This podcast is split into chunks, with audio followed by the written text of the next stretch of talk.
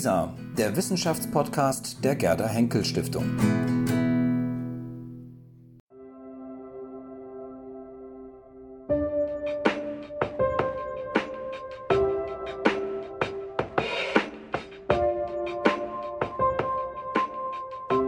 Ich bedanke mich ebenfalls für die Einladung zu diesem äh, Gespräch oder Streitgespräch sogar mit äh, meinem äh, seit langem befreundeten Kollegen äh, Angelo Bolaffi. Wir kennen uns seit Anfang der 80er Jahre und hatten äh, schon zu verschiedenen, Gelegenheit, äh, zu verschiedenen Themen die Gelegenheit zur Diskussion.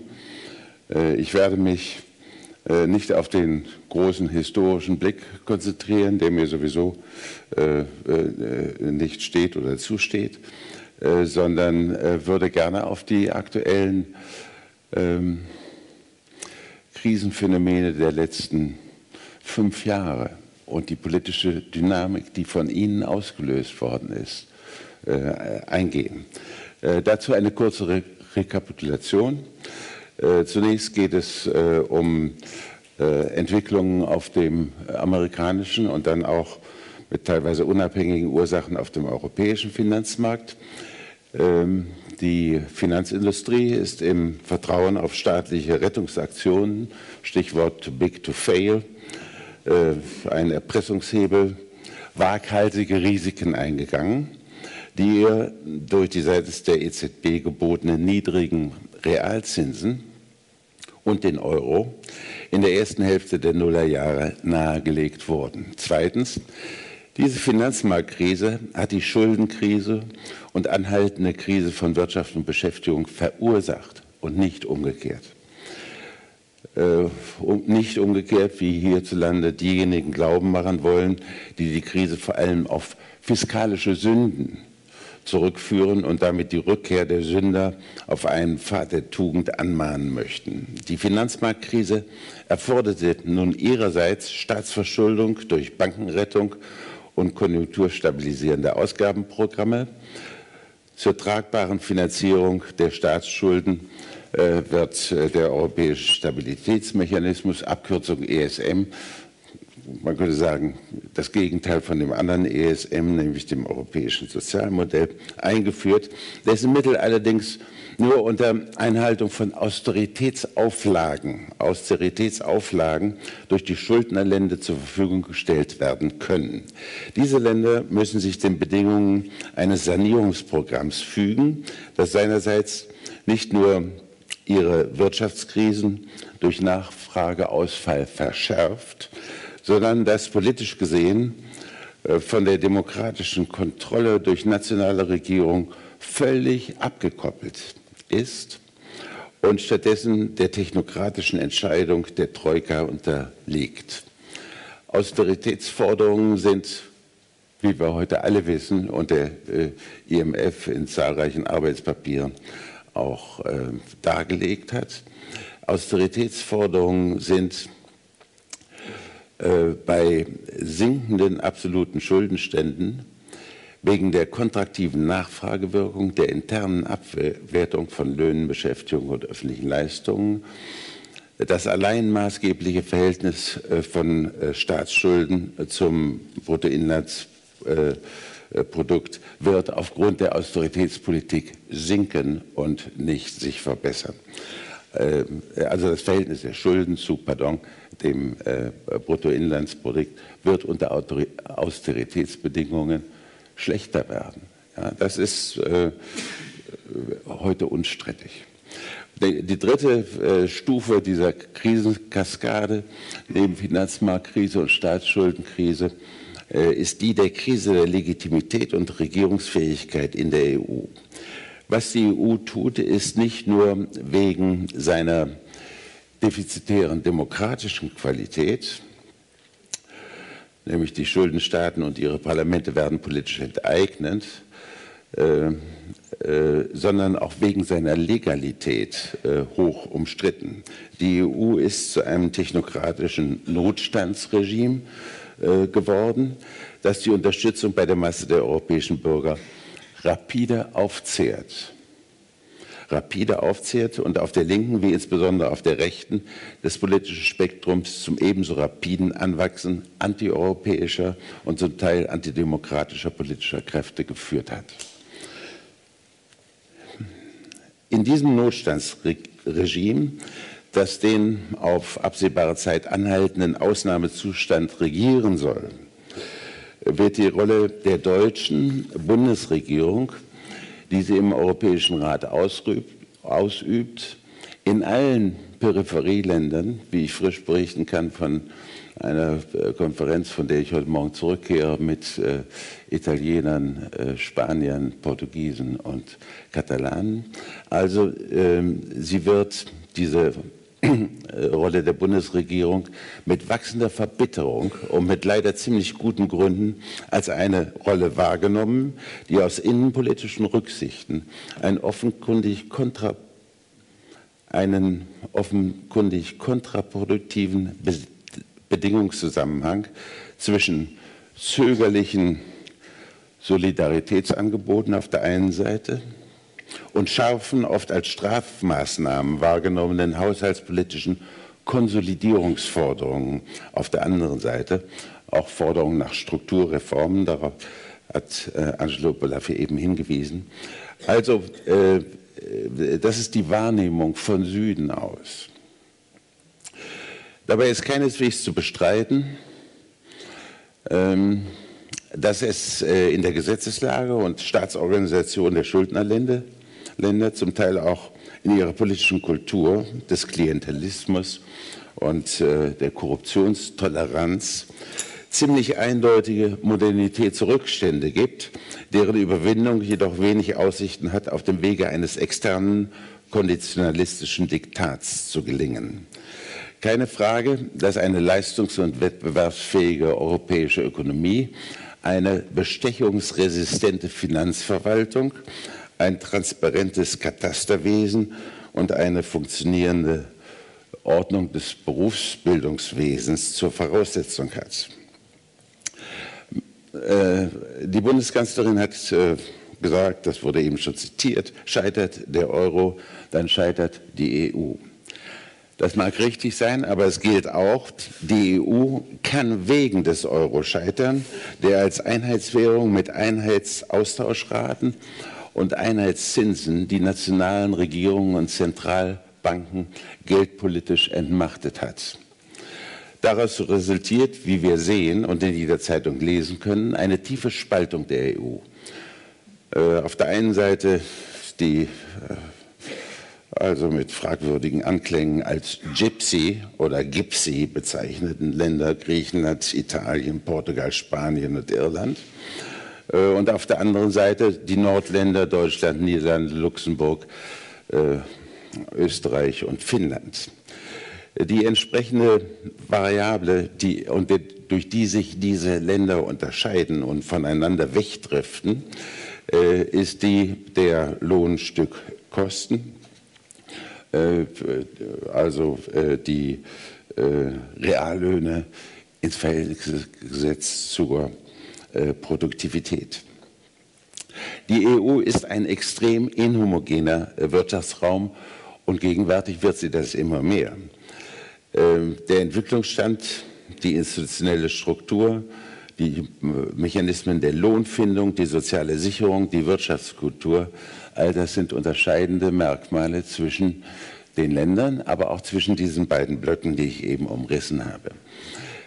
Die Währungsunion ist eine, äh, ein Arrangement, das so zustande gekommen sein mag, nämlich als ein Kompromiss zwischen Kohl und Mitterrand. Ähm, aber äh, es bindet äh, den beteiligten Regierungen, weil es an einer Wirtschaftsregierung und einer Fiskal- und Sozialpolitik fehlt, äh, die Hände. Was den äh, Verlierern äh, dieses äh, Wettbewerbs unter dem Dach des Euro bleibt, äh, ist die interne Abwertung in der Peripherie äh, und die Austerität, wie ich gesagt habe, verschlimmert die Schuldenkrise. Der Euro, so können wir heute sagen, war ein Fehler vom Anfang an, aber ein, einer jener schweren Fehler, äh, den man nur verschlimmern würde, wenn man ihn rückgängig machen wollte. Deshalb Europa in der Falle. Es gibt kein Zurück auf Feld 1. Äh, Im deutschen äh, hinter uns liegenden Wahlkampf äh, ist Europa allenfalls am Rande thematisiert worden äh, unter der Parole Macht euch keine Sorgen, äh, die Nichtbefassung als sedativ. Im Hintergrund aber gibt es die lähmende Angst der politischen Eliten vor einer antieuropäischen, vor einem antieuropäischen Backlash, einem Rückschlag. Auch im Europakapitel des Koalitionsvertrages wird das Thema eloquent beschwiegen, beziehungsweise äh, eine korrekturresistente Kontinuität der Politik von Merkel und Schäuble in Aussicht gestellt. Die nächsten fünf Monate werden für die mittelfristige Zukunft Europas entscheidend sein. Und es gibt die bekannten fünf Baustellen, äh, also die Beschwichtigung, wenn nicht Überwindung, äh, des tiefen Gefühls einer ökonomischen Ungerechtigkeit, die darin besteht, äh, dass diejenigen, die für die Schulden, für die Finanzmarktkrise und damit die Schulden verantwortlich waren, ungestraft davonkommen, ungeschoren davonkommen, während diejenigen äh, zu leiden haben, äh, die gerade nicht dafür verantwortlich waren. Aber auch die politische Ungerechtigkeit für die Mitgliedstaaten und ihre Bevölkerung äh, folgenreichsten Entscheidungen werden anderswo getroffen als in demokratisch gewählten Legislativkörperschaften und Regierungen, nämlich äh, durch die Mechanismen des Austeritätskonditionalismus, Fiskalpakt, Sixpack und so weiter, der EU-Kommission bzw. der EZB mit ihren Vorschriften über notwendige Reformen und Strukturanpassungen. Das populäre und von rechts wie links populistisch ausbeutbare Szenario einer nicht demokratischen Fremdherrschaft von Brüssel geht einher mit der schleichenden Deparlamentarisierung der europäischen Entscheidungsproduktion, ähm, wie wir an vielen Beispielen auch im Deutschen Bundestag gesehen haben. Wenn die durchaus bedrohlichen politischen Konsequenzen dieser durchaus legitimen Protestmotive unter Kontrolle gehalten oder unter Kontrolle gebracht und abgewendet werden sollen, dann müssen unter hohem Zeitdruck äh, fünf äh, Reformaufgaben äh, in Angriff genommen, bewältigt werden.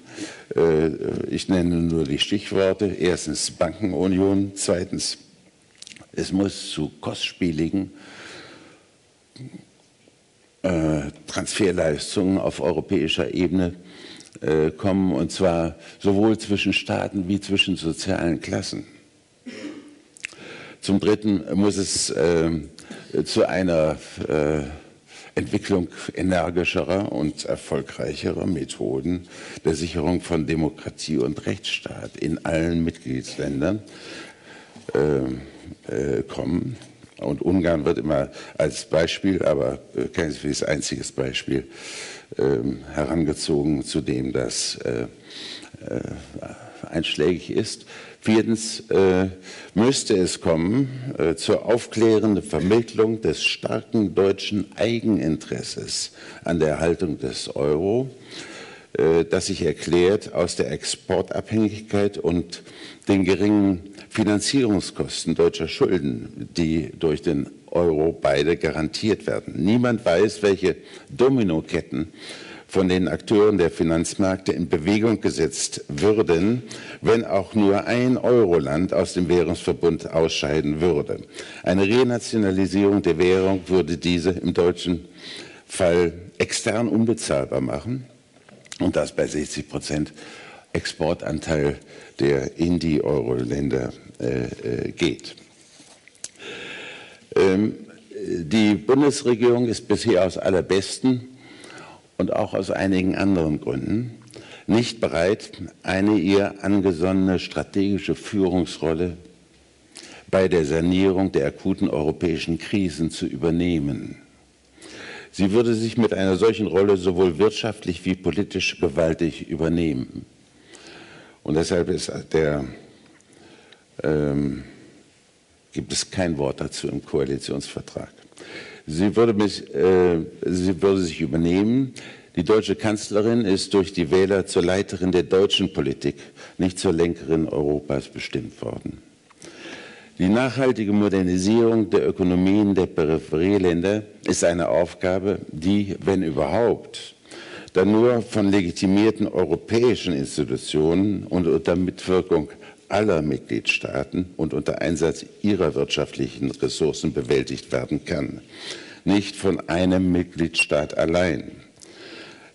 Ein explizit, ein explizit reklamierter deutscher Führungs- und Gestaltungsanspruch für Europa wurde noch stärker als der bisher nur implizit praktizierte den Backlash seiner Adressaten hervorrufen und damit die Spaltung Europas weiter vertiefen.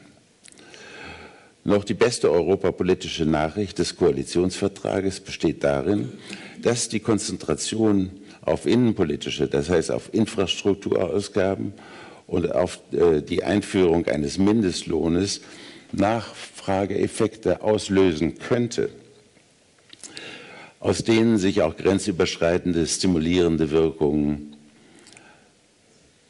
äh, als Nebenwirkung äh, ergeben könnten.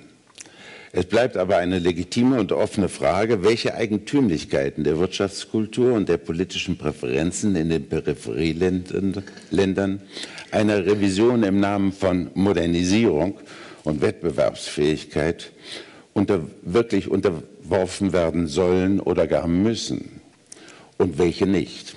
Auch Mecklenburg-Vorpommern ist ja mit Bayern und Baden-Württemberg nicht wirklich wettbewerbsfähig. Dafür gibt es den Finanzausgleich. Zudem ist es eine, ein Klugheitsgebot nationaler Politik, sich mit einem Führungs- oder auch nur Vorbildanspruch gegenüber anderen Mitgliedstaaten deshalb zurückzuhalten, weil die wirtschaftlichen Kosten, die eine so konzipierte Modernisierung auf, äh, äh, erfordern würde, selbst einen, dauerhaften, einen dauerhaft prosperierenden europäischen Hegemon überlasten würden. Zur Hegemonie gehören im Übrigen zwei. Einer, der eine Vision hat und die verantwortliche Leitung zu übernehmen bereit ist, und viele andere, die sich vertrauensvoll leiten lassen. Was Deutschland in Europa angeht, so gibt es weder das eine noch das andere. Das alles sind Gesichtspunkte, die mich zu der Schlussfolgerung führen. Es sind neu zu schaffende und zu ergänzende, vor allem demokratisch legitimierte europäische Institutionen, die bei der Überwindung der europäischen Spaltung eine Rolle spielen müssen. Die nicht unerhebliche Rolle der deutschen Politik würde dabei nur darin bestehen, auf dem Widerstand gegen die Gründung solcher Institutionen wie, wie gegen ihre Ausstattung mit den erforderlichen Handlungsressourcen, den rechtlichen wie den wirtschaftlichen, konsequent zu verzichten. Vielen Dank.